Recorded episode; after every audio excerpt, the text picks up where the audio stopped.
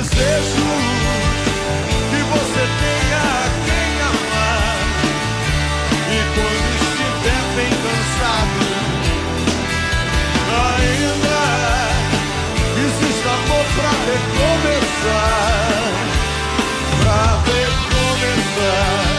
A concha acústica do TCA vai receber o reencontro entre o público da Bahia e o cantor, compositor e guitarrista Frejá. Ele traz a banda para um show com os maiores sucessos neste sábado, dia 21, 6 da tarde, com a abertura do Marcos Clement. E sobre isso eu converso agora com o próprio Frejá. Frejá, muito obrigado por atender a Educador FM. Boa tarde. Boa tarde, é um prazer enorme estar falando com você e estar na Educadora e principalmente estar indo tocar em Salvador, que é isso é muito bom. Frejá, como é que tem sido esses shows depois de tanto tempo enfim, possibilidade de ter esse encontro que é tão caro para você? É verdade. Eu, eu realmente sou uma pessoa de palco, assim, da estrada. Senti muito a falta dos shows durante esse tempo todo. Eu também não quis forçar uma barra de ficar tentando fazer todo tipo de iniciativa que, que houve no, meio da pandemia de tentar fazer alguma coisa acontecer, porque eu tinha muita preocupação não só de expor a minha equipe, como também de expor o público, né? Mas agora que a gente voltou, tem sido um momento muito bacana. Eu tenho feito shows muito especiais, assim, com o público curtindo muito é, o repertório e, e, a gente, a banda super afiada e afim de tocar, né? Então tem sido realmente espetáculos muito assim peculiares, porque tem uma saudade embutida no sentimento geral, tanto do público quanto nossa, que eu acho que dá um toque a mais para os shows, né? Apesar de ser um show de sucessos que você está trazendo e não um show sobre um disco específico, Sim. né? É, uma das músicas que você vai apresentar é Cartas e Versos, sua com o Leone, faixa do seu álbum mais recente de estúdio, que é Ao Redor do Precipício, Sim. que você apresentou quando a pandemia estava começando, né? É, é. O, nome, o, nome, desse disco foi escolhido antes ou durante a crise? Na verdade, foi uma profecia. Né, é, não, foi uma coincidência, é, não, não, diria feliz, porque é, a pandemia não foi nem um pouco feliz, mas é, na verdade, a questão do ao redor do precipício é muito como eu me sinto todo dia, porque eu acordo e ou leio o jornal ou, ou me intero da realidade e a gente transita entre a barbárie, que são as pessoas mais boçais, o ser humano fazendo as coisas mais idiotas e, e, desumanas possíveis, e, ao mesmo tempo, de outro lado, em alguns momentos você vê o ser humano se superar e fazer coisas lindas, seja na parte criativa, seja em gestos generosos, gestos de bondade. Então, essa linha divisória entre esses dois mundos, quase que um céu e um inferno, né?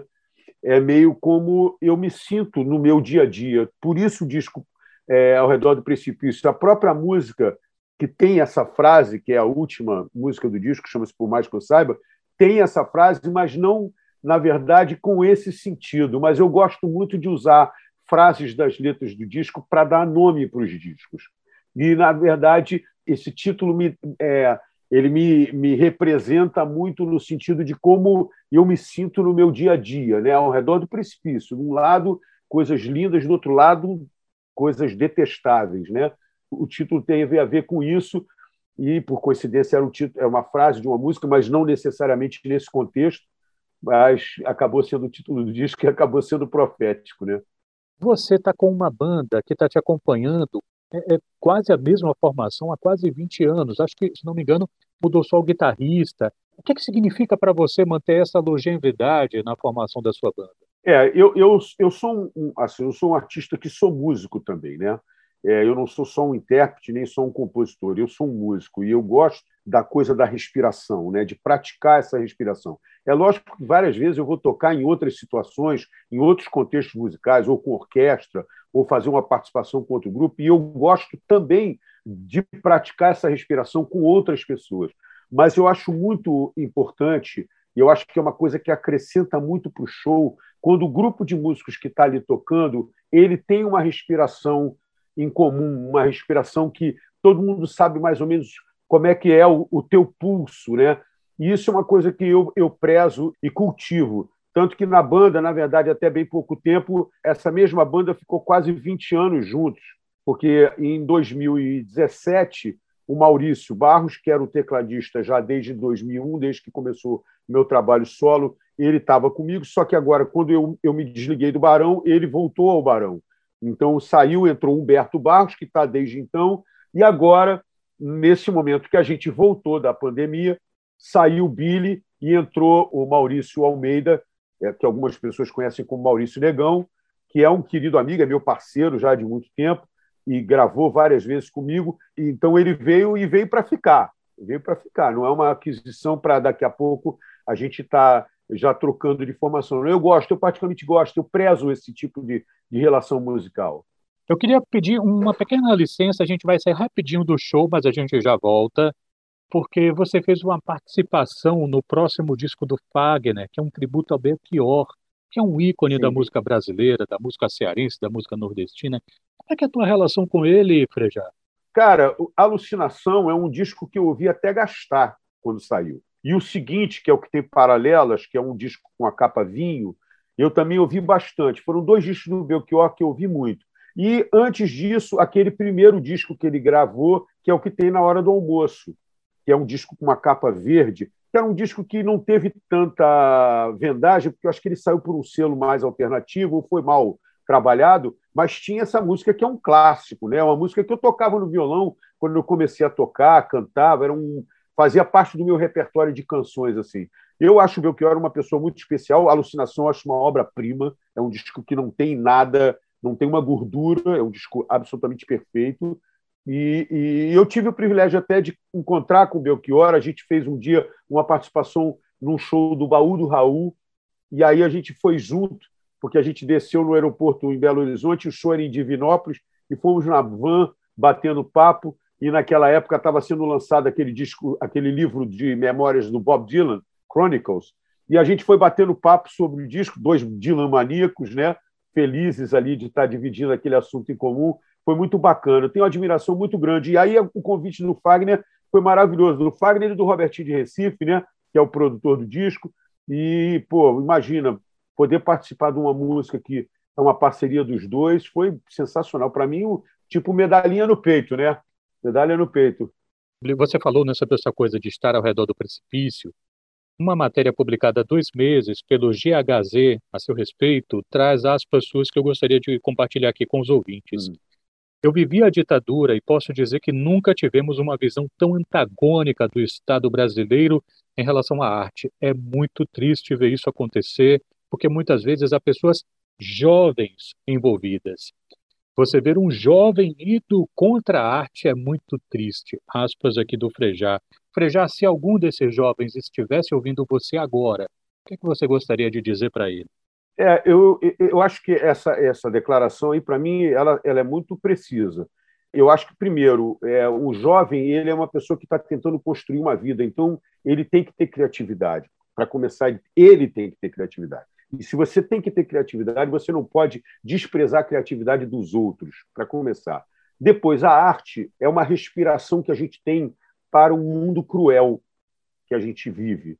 Então, a pessoa que não tem prazer e não aprecia a arte, ela tem sérios problemas psicológicos mesmo. Tanto que a arte está desde o princípio da humanidade, já na arte rupestre dos desenhos né, e, e da própria música, que já se fazia com qualquer batuque que se fizesse com qualquer instrumento que tivesse a mão dentro das coisas mais primitivas. Então, a gente tem a arte presente dentro do nosso cotidiano como um elemento que acrescenta, que alivia, que, que, que diverte, que, que junta, que, que, que agrega. Então é muito triste você ver gente ter uma visão contra a arte, contra os artistas, porque isso vai contra a humanidade. A arte é um dos elementos fundamentais do ser humano para ele mostrar que ele é humano. É onde está a nossa humanidade. Então, quando você vê pessoas, e hoje você tem uma visão clara do Estado, é, contra uma visão artística que as pessoas têm, tudo tem sido feito contra a classe artística, e principalmente quando você vê gente jovem tendo isso, tendo essa mentalidade, é apavorante até, né? no sentido de qual é o futuro que esse país tem se ele despreza a arte. Porque qualquer país é, que tenha um mínimo de, de capacidade intelectual, ele vai ter uma valorização da arte dele, porque isso é o que fica, é a cultura, é o que ele pode mostrar para o mundo, para as outras pessoas, que é o que ele é. A arte é o que faz um país ser representado. Como é que você vai descrever o Brasil? Você vai, descobrir, vai descrever pela qualidade artística que o nosso futebol tem, pela qualidade artística que a nossa música tem, que o nosso cinema tem, que as artes visuais têm, né? que o teatro tem, que as pessoas têm de se manifestar, as pinturas, tudo. E nós temos escritórios maravilhosos. Não estou desprezando os escritórios, mas os escritórios não, é, não são cultura, não é isso que você mostra como a tua característica peculiar para os outros, é a tua arte, a tua cultura, é isso que a gente tem visto ser minado, ser desprezado nos últimos anos, e eu acho assim deprimente mesmo, porque é a aculturação, é, é, é, é, é o ser humano se tornar menor. Frejá, eu queria voltar ao seu parceiro Leone. Em 2012, eu acho, eu estava em Ouro Preto, encontrei ele e o entrevistei. Foi a primeira vez que eu, que eu encontrei o Leone. E na ocasião ele estava lançando um disco chamado Parcerias, a gente começou a conversar e ele falou uma coisa que eu nunca esqueci. Ele falou de uma parceria que ele quis fazer com um cara e aí ele disse, olha, então estou fazendo uma música sobre a minha filha, não sei o que lá, e aí, ou a filha, o filho, não lembro, uhum. e aí o cara disse, não, mas espera aí, roqueiro não tem filho. E aí o Leone, não, peraí, mas, mas eu tenho, eu sou pai, eu posso escrever sobre isso.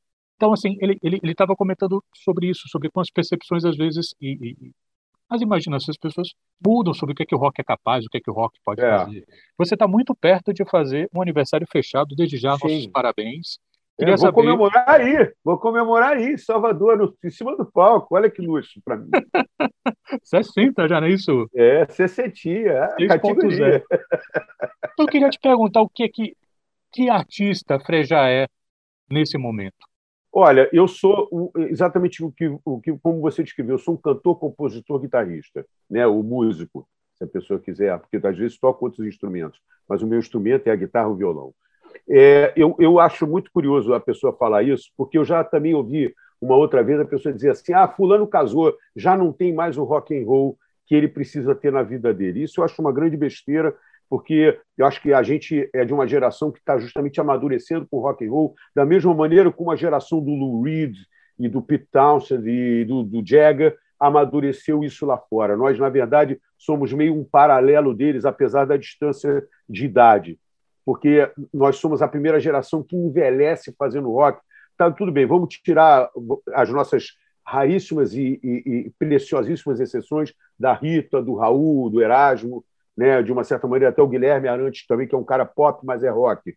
Mas nós somos uma geração que veio fazendo rock e ficou aí durante 30 anos, 40 anos. Então, a gente tem essa, esse amadurecimento e os temas eles vão mudando. E tem o seguinte: primeiro, ele conhece a história do rock. Para começar, Beautiful Boy do John Lennon é uma das coisas mais lindas que tem e é uma música feita para o filho dele.